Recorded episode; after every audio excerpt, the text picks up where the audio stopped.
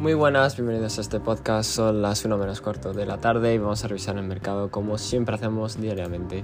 Vamos a empezar con Bitcoin en diario. Vale, Bitcoin diario tenemos que todavía sigue alcista, zona muy importante los 21.300.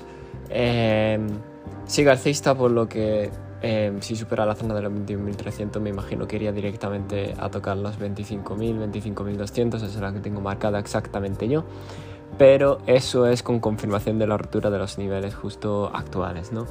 En caso de rechazo fuerte que todavía, perdón, en caso de rechazo fuerte que todavía no se ha producido, eh, diría que sería justo en esta zona, se produciría una desviación y volveríamos a lo mejor a tocar inclusive los 18.500, 18.000, ¿vale?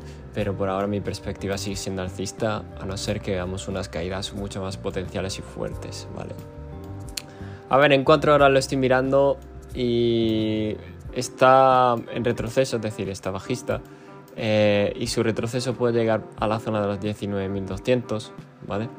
Pero en términos de diario, si el retroceso de 4 horas le afecta de manera agresiva, en diario se va a ver reflejado, por lo que eso va a determinar básicamente la tendencia. Si en 4 horas aguanta, pues va a estar bastante bien. El resto de las criptos, por lo tanto, le sigue a Bitcoin. Eh, hoy están de bajada debido a los rechazos, pero la mayoría ha seguido el movimiento de parábola que fijaros que ha subido sin, de una manera insana, eh, como una montaña rusa, básicamente.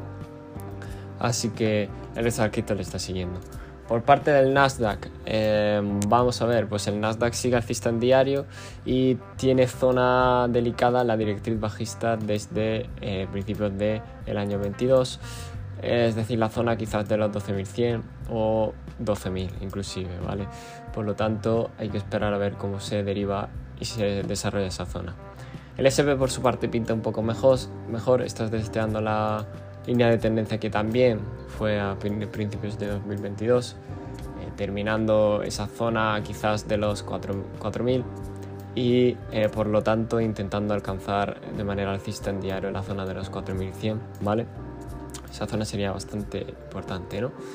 Em, los targets en macro ya las tenemos en cuenta y sabemos cómo son. Eh, me temo que, que todavía no ha cambiado la situación bajista de manera fundamental, así que habrá que esperar y adaptarse a las macromagnitudes que nos deriva el mercado. No me rollo más, recordad que esto no es eh, consejo de inversión ni mucho menos y nos vemos en el siguiente podcast.